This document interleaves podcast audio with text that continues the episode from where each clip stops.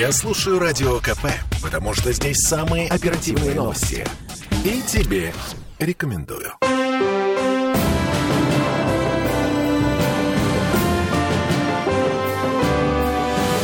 Нулевое чтение. Вы уж извините, но платные парковки, расширение зоны платных парковок – это одна из основных тем сегодня. Ну, просто так получилось. Если кто-то все позабыл, на прошлой неделе в ЗАГСе обсуждали, как закрывать дворы от понаехавших машин, потому что предыдущие заходы власти в эту тему не закончились ничем, а зона платной парковки расползается э, летом Петроградка, осенью Васька. Люди хотят закрыть въезд в свои дворы, чтобы эти дворы не превращались в отстойник для машин тех, кто приехал на работу. Как до сих пор непонятно. Всем привет, я Дмитрий Делинский. И я Денис Четербок. Депутат того самого законодательного собрания, который пытается развернуть всю эту историю лицом к автовладельцам, а, к жильцам тех районов, где вводится зона платной парковки. Ну, они же могут быть автовладельцами, потому что действительно очень много обращений от э, жителей, прежде всего, Петроградского района, которые уже вот-вот да, столкнутся с Меньше зоной платной парковки. Но да. есть целый ряд горячих адресов у нас и по центральному району, пресловутые пересечения, э, ну, практически пересечения Красного Текстильщиков и Тульской улицы перед э, заездом на мост Петра Великого. Там тоже есть э, адрес, э, где жители обращаются с просьбой оказать содействие в закрытии их двора, потому что ну, близость еще и миграционного центра, да, она, скажем так, еще более усиливает вот эту проблематику, связанную с тем, что нежелание автовладельцев платить за платную парковку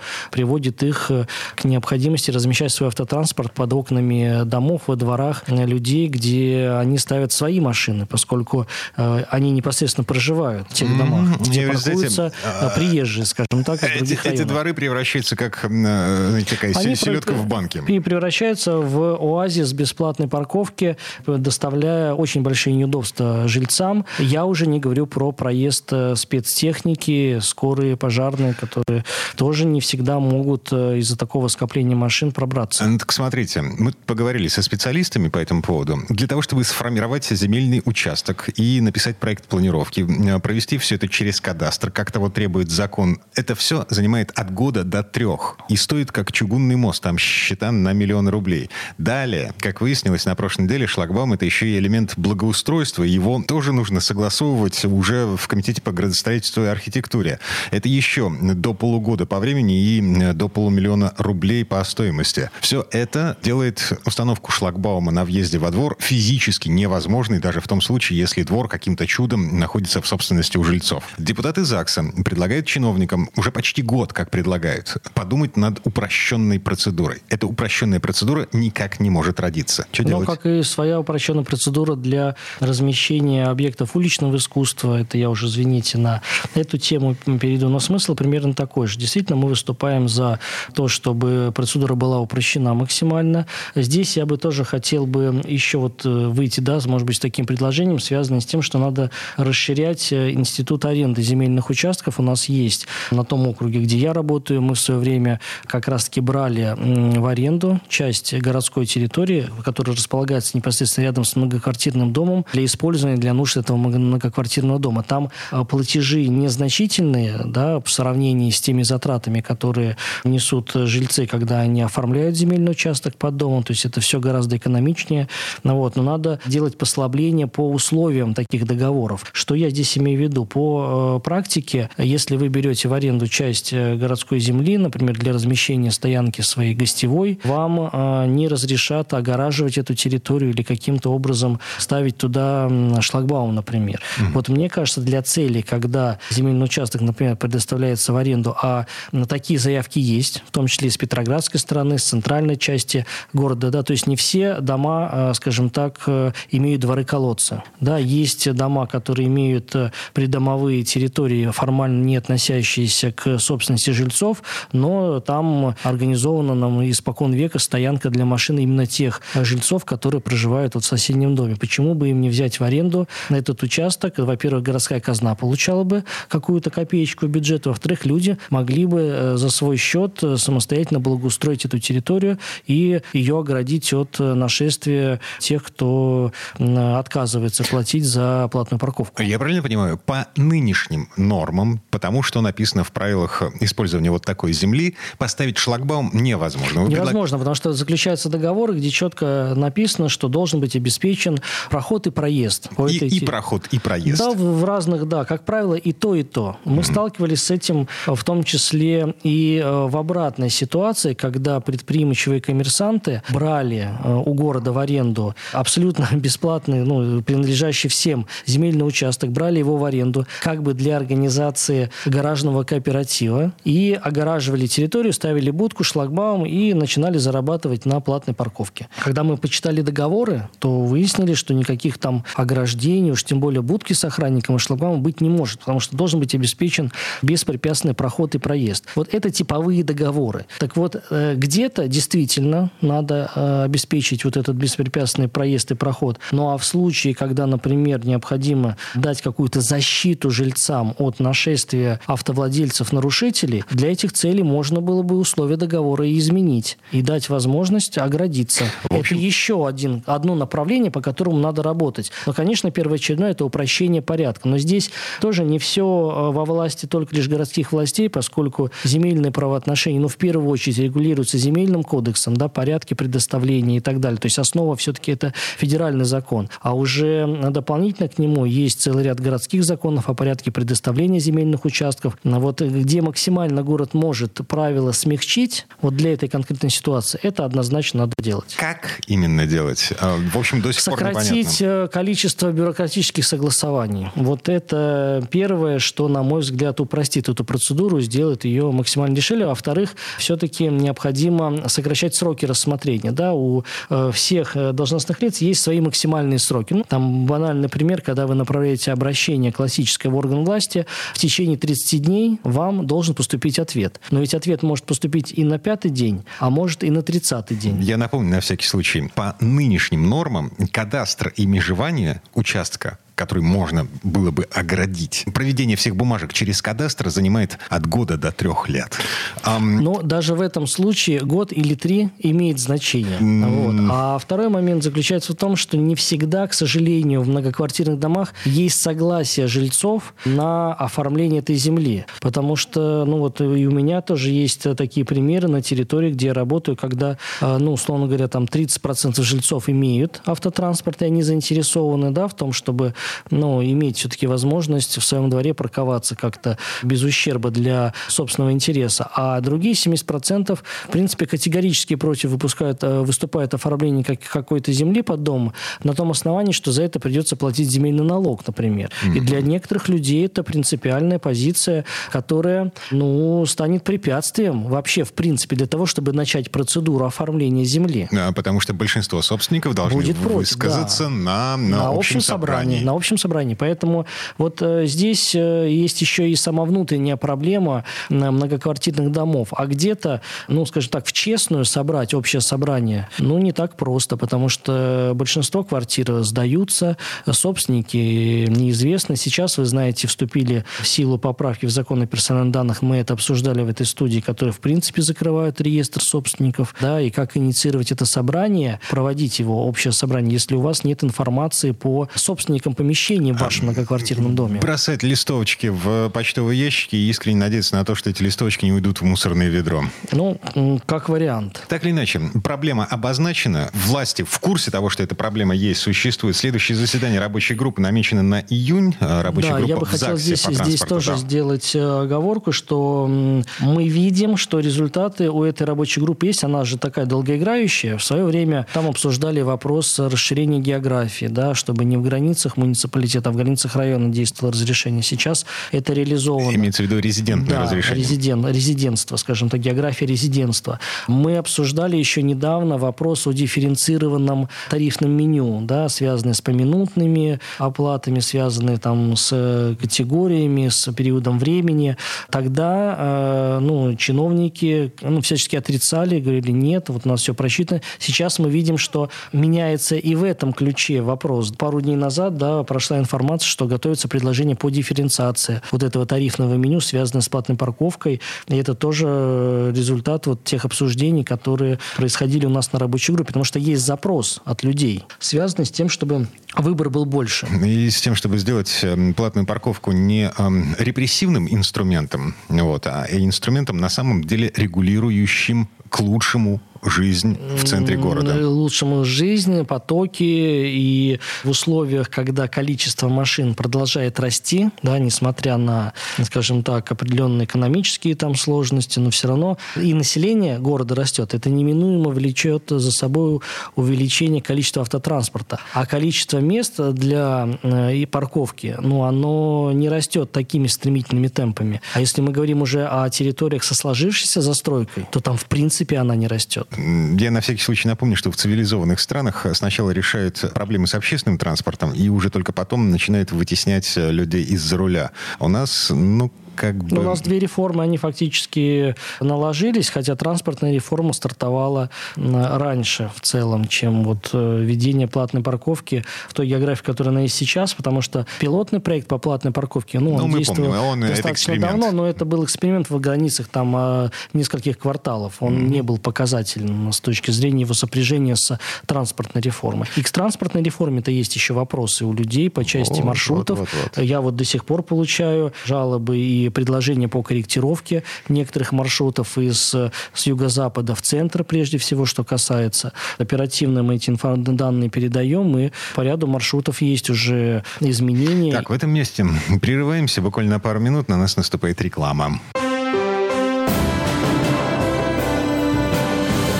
Нулевое чтение. Слухами земля полнится. А на Радио КП только проверенная информация. Я слушаю «Комсомольскую правду» и тебе рекомендую.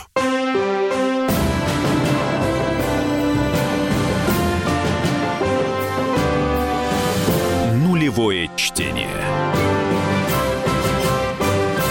А мы вернулись в петербургскую студию радио «Комсомольская правда». Я Дмитрий Делинский. Я Денис Четербок. Депутат Законодательного собрания Петербурга. Мы продолжаем обсуждать, как э, ЗАГС меняет нашу с вами жизнь к лучшему. Очередная попытка э, не привела ни к чему. Очередная попытка изменить к лучшему ситуацию на дорогах, на тротуарах в Петербурге. Госавтоинспекция открыто отказалась э, запрещать электросамокаты в некоторых зонах. Помните, было предложение ввести зоны свободные от электросамокатов в центре Петербурга, там, где э, тротуары узкие, а дороги не позволяют делать выделенные полосы для средств индивидуальной мобильности. Вот официальный ответ ГИБДД.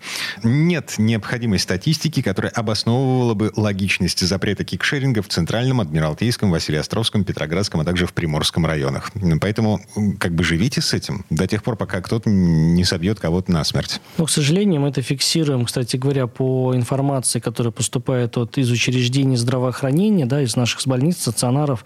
Резкий рост рост э, травм э, наблюдается вот этот летний период от пользования самокатов. Резкий как? рост по сравнению с прошлым конечно, даже годом. Ну, по сравнению вообще с обычным и, конечно, по сравнению с прошлым э, годом. Потому что, ну, скажем так, если в прошлом году это только так вот входило в культуру да, передвижения, то сейчас жители и гости города распробовали пользу от таких мобильных средств передвижения, и спрос на это дело растет, как и количество самокатов, которые, ну, я, гуляя по Петербургу, уже где только их не встречал. Поэтому проблематикой действительно заниматься надо. Первичен здесь вопрос, связанный с правилом дорожного движения. Мы так и не были удовлетворены теми поправками, которые ну, состоялись по итогу. У нас подготовлены были свои предложения, в том числе и те, которые вот вы озвучили. Мы будем продолжать настаивать на корректировке федеральных правил с тем, чтобы ну, вот, э, либо регионам дать больше полномочий, чтобы мы самостоятельно могли регулировать этот вопрос. Но Э, для городов федерального значения, крупных э, центров, это крайне важно. Да, да, иметь. Вопрос выживания. Вопрос выживания, да. Не думаю, что в каком-нибудь поселке, э, даже городского типа, остро стоит, вопрос там, нашествия самокатов, да, и правила пользования, соблюдения правил пользования этими средствами мобильности индивидуальной. Ну, вот. То, что для города было бы хорошо ввести определенные ограничения, как вот в свое время вводились специальные знаки для отдельных территориях, запрещающие там полеты беспилотников. У нас сейчас, в принципе, запрещены э, до, если не ошибаюсь, до конца августа месяца полеты беспилотников. Но в свое время, какое-то время назад в городе стали появляться знаки, что здесь зона, где использование беспилотников запрещено. Ну, вблизи каких-то важных административных зданий, там, объектов социально важных. Вот. Почему бы эту практику не распространить на электросамокаты, мне ну, не очень понятно. У нас есть в центре города, там, возьмите, не знаю, переулок Крылова, в центре, центральной части Петербурга, да, между Садовой и э, Александрийским театром. Ну, там пройти-то сложно. А Петроградка тоже mm-hmm. она, она сплошь и рядом из таких улиц, где, ну, даже не то, что с коляской, разминуться двум людям достаточно сложно, не говоря уже о самокатах. Проблема в администрировании. У госавтоинспекции просто рабочих рук, рабочих ног их не понять, хватит. Их понять тоже можно, но а, ведь мы с вами говорим очень часто, когда о каких-то запретительных вещах, вот, например, при выгуле собак надо убирать за своим питомцем. Да, казалось бы, очевидная истина. А, есть, э, скажем так, правила, которые обязывают владельцев убирать за животными. Но мы проанализировали в тех местах, где стоят специальные таблички, и об этом есть э, запрещающий знак и напоминание убирать за, за своим питомцем, количество нарушений гораздо меньше, нежели в тех местах, где таких табличек нет. То есть это действует психологически на людей. Все-таки э, мы исходим из того, что люди соблюдают, да, и жители Петербурга соблюдают те правила, которые э, есть, да, и э, есть, соответственно, всегда есть нарушители, определенный процент это будет всегда, да, и на них как раз-таки рассчитаны штрафные санкции э, за эти нарушения. Но по большей части вот, этот, вот это напоминание в виде знака, оно все равно э, действует на на выстраивание человеком, если хотите, своего поведения в каждом конкретном случае. Поэтому, если такие знаки бы появились и решение было бы принято, я уверен, что э, часть бы пользователей электросамокатов не э, их соблюдала эти правила. С верой в разумные, Вопрос добрые, только в том, чтобы у нас были, были полномочия у городских властей, да, достаточно оперативно вот эти вопросы решать, да, э, фиксируется количество большое там травм или наездов на какой-то улице, надо ввести ограничения. Есть одна проблема. Знаки расставляет а, администрация по согласованию с госавтоинспекцией. А госавтоинспекция вот пока, на сегодня, в конце весны, в начале лета, говорит, извините, а, а Мы да, не зна... видим смысла. Да, но знаки расп... расставляются еще и с учетом, исходя из правил дорожного движения. Понимаете, потому что все знаки там обозначены. Вот. если в этих правилах нет э, каких-то строгих требований да, или критериев к определению улиц, на которых нельзя там использовать, то Э, конечно, госавтоинспекции будет сложно здесь давать какие-то э, согласования. Я не к тому, что я защищаю коллег, а к тому, что э, прежде чем что-то устанавливать, необходимо иметь, во-первых, полномочия, а во-вторых, необходимо трезво оценить свои силы и возможности обеспечить соблюдение вот этих вот правил. Угу. Мы, не, мы иногда по ну, три часа ждем сотрудников госавтоинспекции в случае, там, если попали в ДТП. Да? И они приезжают поздно не потому, что там э, долго едут или э, пьют кофе, а потому что количество сотрудников у нас заведомо меньше э, необходимого числа.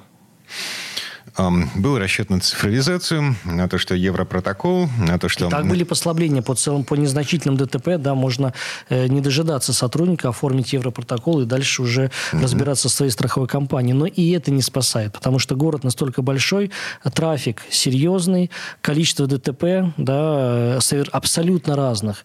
их просто запредельное количество. А особенно в какие-то э, периоды, когда сильная резкая жара, я думаю, многие замечали, или когда там тот же самый день жестянщика у нас настает, или еще какой-нибудь природный катаклизм. А, ну, это все экстремальные случаи, а по факту э, чисто статистически число ДТП, э, которое неуклонно снижалось последние годы в связи с тем, что э, мы ездить стали аккуратнее, и машины стали лучше продвинутые. Но, в общем, этой весной число ДТП начало расти. Есть два вполне себе логичных объяснения. Первое заключается в том, что изменились логистические цепочки и транспортные коридоры рассчитаны на а, грузы, потоки грузов по старым маршрутам, они были выстроены, э, были построены дороги, было все оборудовано максимально, чтобы максимально снизить э, вероятность дорожно-транспортных происшествий. А теперь все поменялось. Теперь логистические цепочки, коридоры другие, и трафик пошел не там, где это было рассчитано. И второе объяснение. Люди просто разнервничались. Вот, накрывает людей. Ну, я бы второй, э, второй фактор, наверное, поставил бы даже на первое место, потому что, к сожалению, э, наше вождение, э, да, и в нашем городе, оно иногда требует думать не только над тем, как ты ведешь машину. Дай но дураку и, дорогу. Но и ожидать э, в любой момент э, удар справа или слева. Поэтому ты должен думать еще и, э, и за, за, за тех товарищей, которые э, волей судьбы оказались рядом с тобой на автотранспорте. Так, и слушайте, а, для автомобилистов еще одна свежая новость. А, для, а, по крайней мере, части автомобилистов. Закон о компенсациях за снесенные гаражи принял ЗАГС еще не окончательный, но так или иначе э, это надежда на то, что хоть какие-то деньги владельцы гаражей будут получать от города в связи с тем, что гаражи пошли под снос, из-за масштабных строек. Ну, в частности, там трамвайной линии, восточного скоростного ну, диаметра. Все, вот что реализуется все. по так называемым концессионным соглашениям и по договорам о государственно-частном партнерстве.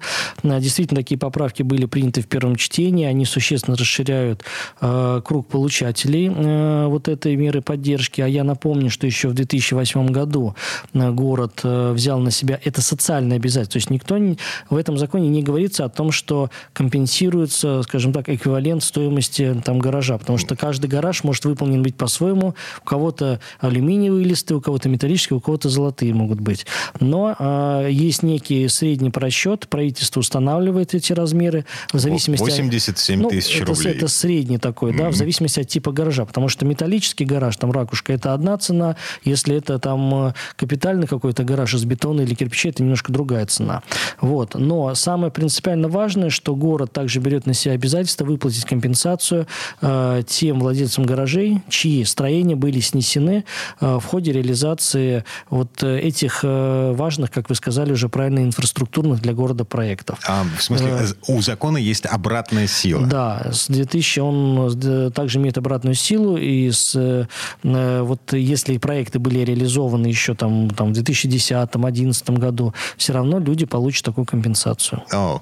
Но Деньги... для всего этого нужно обкладываться документами. А, должны быть документы на руках о том, что этот гараж был абсолютно легален. Он стоял на, на земле по договору, на аренда, бла-бла-бла. Вот как бы все это должно ну, быть В любом случае вам нужны документы, подтверждающие факт вашего владения этим гаражом. Ну, иначе вы представьте, что произойдет, если этого не требовать. Каждый будет приходить и говорить, нет, это мой гараж, а нет, это мой гараж. у меня тут да, стояло. у меня здесь был гараж.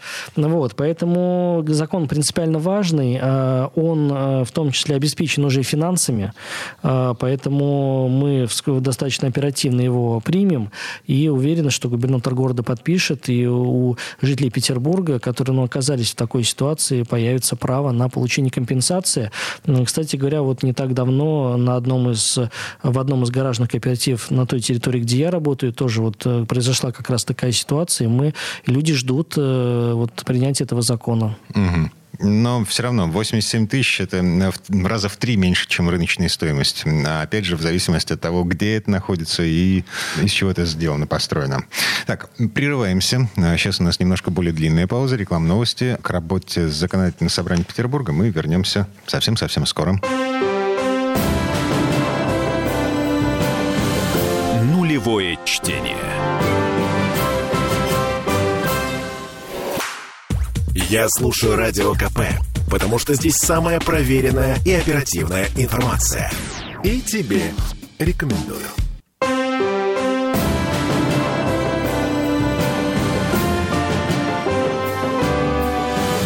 Нулевое чтение. Вернулись в петербургскую студию радио «Комсомольская правда». Я Дмитрий Делинский. Я Денис Четербок. Мы говорим о том, как ЗАГС меняет нашу с вами жизнь, о повестке ближайшего заседания законодательного собрания. У вас там закон, который разрешает использование регионального материнского капитала для газификации жилья. Есть такая буква да, в, этом, в этой песне? это новая инициатива, которая была поддержана губернатором Санкт-Петербурга и направлена она, во-первых, на решение задачи газификации тех дачных участков, дач, дач, садовых домов, которыми пользуются многодетные, потому что, я напомню, наш региональный капитал материнский, он предоставляется и выплачивается на третьего ребенка, и сейчас, с учетом индексации, его размер составляет 194 тысячи рублей. Угу. Соответственно, мы все знаем прекрасно про замечательную абсолютно президентскую программу по газификации бесплатной, но эта газификация, она осуществляется посредством доведения трубы непосредственно газовой до границ вашего земельного участка. А дальше начинается чугунный мост. А дальше вам необходимо, конечно, чтобы, не знаю, поставить газовый котел или провести газ, э, газовую плиту поставить а, и так далее. Причем на все это нужны документы, и эти документы отдельных денег Эти стоят. документы стоят отдельно. Вот для того, чтобы вот этот материнский капитал, а там как раз этой суммы должно хватить по нашим расчетам для того, чтобы подвести уже внутренние все сети до вашего дома. Причем мы прямо в законе пишем, что средства этого материнского капитала могут быть израсходованы на вот такую газификацию объекта как на территории Петербурга, так и Ленинградской области. О, вот это важно. Это принципиально что... важно, потому что очень много жителей Петербурга, кто-то считал эту цифру, там чуть ли не более двух миллионов петербуржцев, которые летом уезжают там на дачи, садоводство, в какие-то свои частные дома на территории Ленинградской области. Не исключение здесь и наши многодетные, поэтому мы э, не ограничиваем реализацию вот этого права на материнский капитал э, наш региональный, на газификацию пределами Петербурга, а рассматриваем и территорию Ленинградской области. И более того, мы также э, достаточно широко расписываем цели, на которые может быть потрачен. Да? То есть это и проведение инженерных изысканий, проектирование требуется для такого вида работ. Mm-hmm. Да? Это тоже дорогостоящие мероприятия. Строительство непосредственно самого газопровода, приобретение в том числе и газового оборудования. Да? То есть, э, все под ключ. Все под ключ, да. И второе, мы рассматриваем эту, эту инициативу как синхронизация вот нашей программы материнского семейного капитала с президентской программой по газификации. То есть семья, например, может подать заявку э, бесплатно на президентскую программу и подвести газ до границ участка, а по материнскому капиталу сделать все внутренние работы. И тогда, получается, вообще вопрос с газификацией будет ну, решен раз и навсегда. Ну да, с одной стороны федеральная власть, с другой стороны... Региональная, да. И здесь э, тоже мы запросили статистику, у нас более половины тех, кто э, имеет право на вот этот наш региональный семейный капитал, еще не реализовали свое право. Какой вывод я делаю? Я делаю вывод о том, что людей, видимо, не устраивают перечень тех целей, на которые могут они потратить этот капитал. Поэтому наша задача, такая рабочая группа у нас сформирована в закрытом собрании, промониторить и проанализировать те обращения от людей, которые поступают, и э, расширить максимально этот перечень этих целей в интересах вот, э, многодетных. Так, еще один вопрос из ближайшей повестки. Законодательная инициатива, уже федеральная законодательная инициатива по ограничению права кредитных организаций на применение штрафных санкций в отношении заемщиков физических лиц. Короче говоря, ЗАГС пытается каким-то образом встать на защиту должников. Ну, в свое время мы же достаточно плотно занимались и темами коллекторов, и темами микрофинансовых организаций. Вот это продолжение той работы, которая нами осуществляется. В свое время, если помните, мы занимались также вопросами законодательного барьера для мошенников, которые используют потребительские кооперативы угу. в качестве аккумулирования больших денежных средств. По факту это финансовые пирамиды, не более того. Поэтому здесь э, законодательное собрание последовательно. Мы всячески стараемся э, изменить наше законодательство таким образом, федеральное, чтобы должник, он и так заведомо в ущемленном положении. Но когда это ущемленное ущемленное положение превращается просто в какое-то уже финансовое рабство, то здесь, э, конечно, надо принимать чрезвычайные законодательные меры. Вот э, это еще один кирпичик в такой вот крепкий фундамент э, прав должника.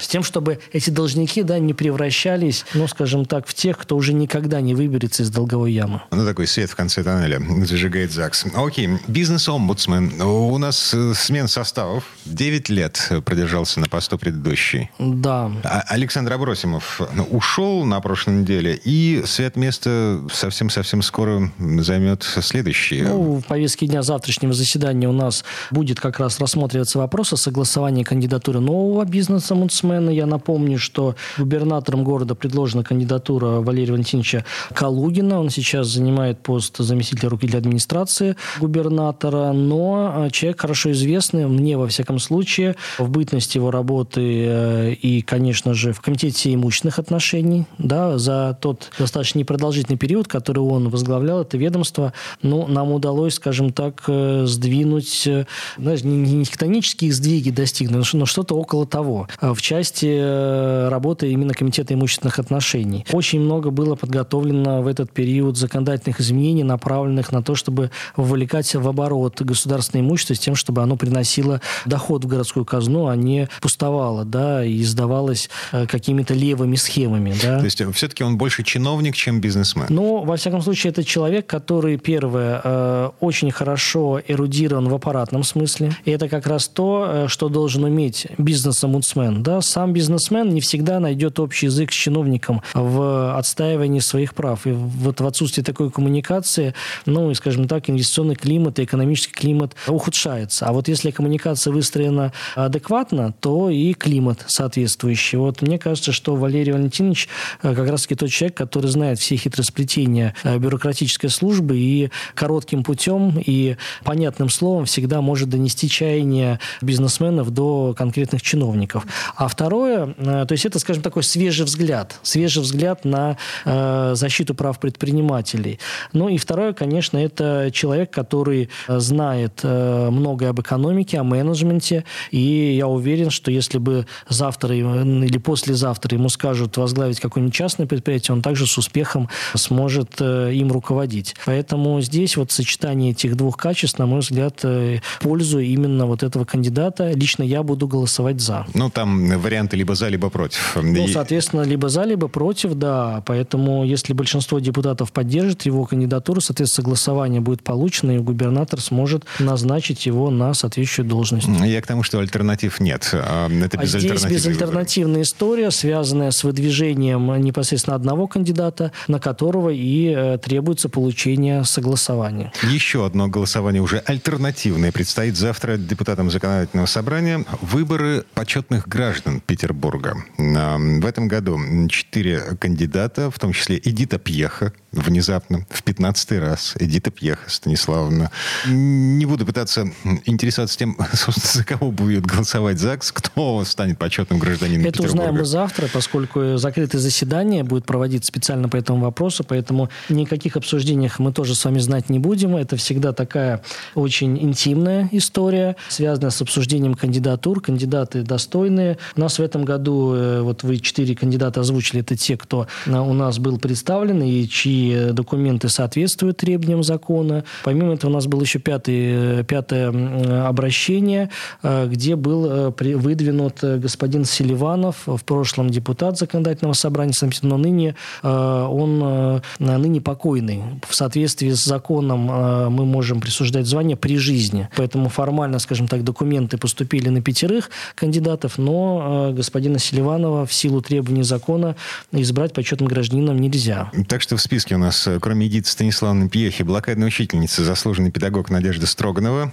Юрий Кармелицын, заслуженный инженер России, старшина Петербургского морского собрания, и Михаил Спиридонов, э, доктор геолого-минералогических наук, член городского союза ученых, э, член Русского географического общества, Ассоциации полярников Петербурга. Ну, в общем, не в первый раз обращаю внимание на то, что в предыдущие годы имена почетных граждан Петербурга были более известны широкой публике. Вот более звездные, что называется. Ну, не знаю. Не знаю того, кто не знает Эдиту Станиславовну. Ну, да.